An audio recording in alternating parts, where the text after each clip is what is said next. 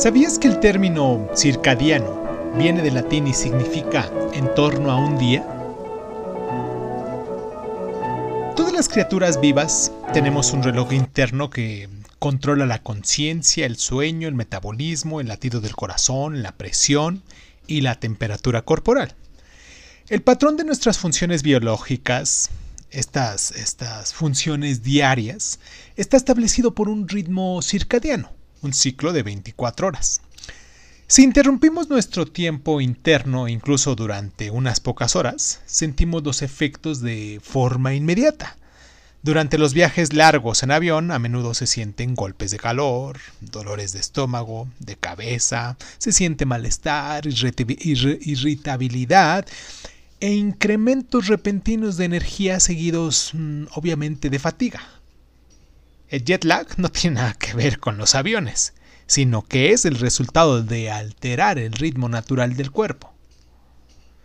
En los mamíferos el reloj interno se encuentra situado en, la, en el núcleo supraquismático, SCN en sus siglas en inglés, un grupo de mm, neuronas que están en el hipotálamo, una parte del cerebro que regula la temperatura de nuestro cuerpo, los fluidos y los electrolitos, también regula el hambre y la producción de hormonas.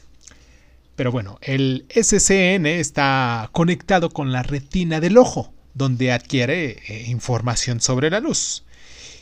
Si afuera está oscuro, el SCN le pide al cuerpo que segregue melatonina, una hormona que eh, da sueño al cuerpo. Si hay luz en el interior, inhibe la producción de melatonina.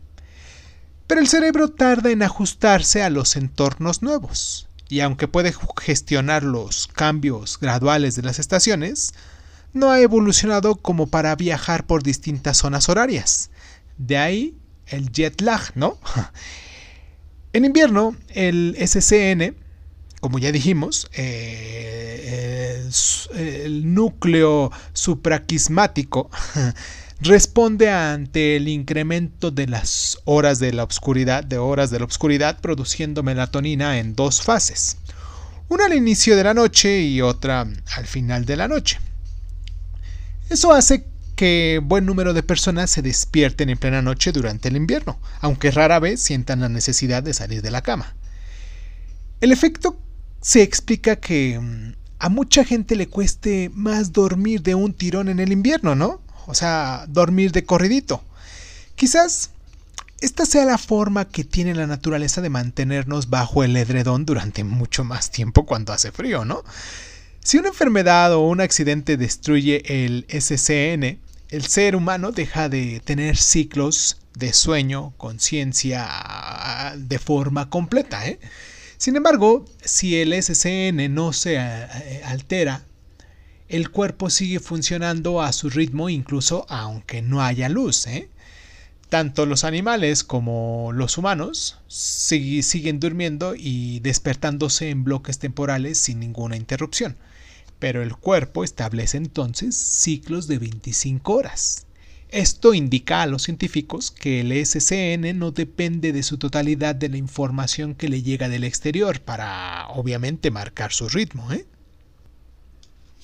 ¿Sabías que dormimos mejor cuando la temperatura de nuestro cuerpo es más baja, en las primeras horas de la mañana? y que nuestra temperatura empieza a incrementarse entre las 6 y las 8 de la mañana? ¿Sabías que la tolerancia del cuerpo al dolor y al esfuerzo alcanza su pico más alto durante la noche? ¿Sabías que los ataques al corazón tienen más probabilidades de producirse durante la mañana?